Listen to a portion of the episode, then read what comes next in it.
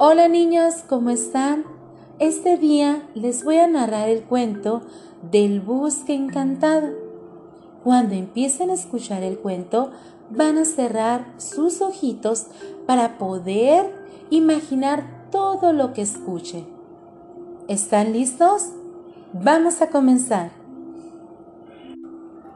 Había una vez un bosque bellísimo con muchos árboles y flores de todos colores, que alegraban la vista a todos los chicos que pasaban por ahí. Todas las tardes, los animalitos del bosque se reunían para jugar. Los conejos hacían una carrera entre ellos para ver quién llegaba a la meta. Las hormiguitas hacían una enorme fila para ir a su hormiguero. Los coloridos pájaros y las brillantes mariposas se posaban en los arbustos. Todo era paz y tranquilidad, hasta que un día los animalitos escucharon ruidos, pasos extraños, y se asustaron muchísimo porque la tierra empezaba a temblar. De pronto, en el bosque apareció un brujo muy feo y malo encorvado y viejo, que vivía en una casa abandonada.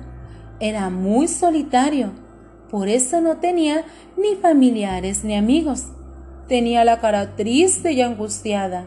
No quería que nadie fuera feliz.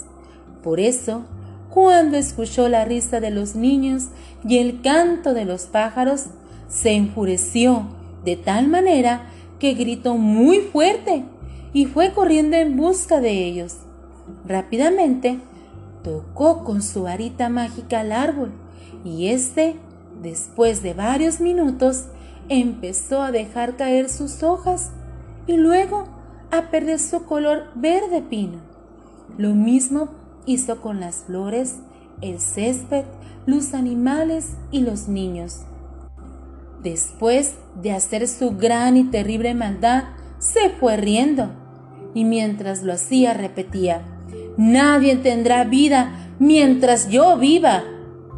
Pasaron varios años desde que nadie pisaba ese oscuro y espantoso lugar, hasta que una paloma llegó volando y cantando alegremente. Pero se asombró muchísimo al ver ese bosque que alguna vez había sido hermoso, lleno de niños que iban y venían, convertido en un espeluznante bosque. ¿Qué pasó aquí? Todos perdieron su color y movimiento. Está muy tenebroso, como si fuera de noche. Tengo que hacer algo para que este bosque vuelva a ser el de antes, con su color, brillo y vida. A ver, ¿qué puedo hacer?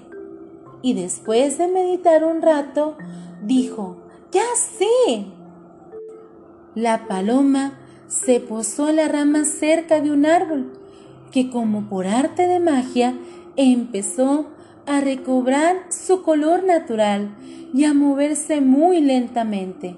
Después se apoyó en el lomo del conejo y empezaron a levantarse sus suaves orejas y poco a poco pudo notarse su brillante color gris claro.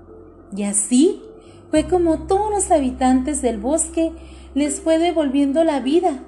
Los chicos volvieron a jugar y a reír otra vez. Ellos, junto con los animalitos, les dieron las gracias. A la paloma, pues fue por ella que volvieron a la vida. La palomita estaba muy feliz y se fue cantando. Y vino el viento y se llevó al brujo y al cuento.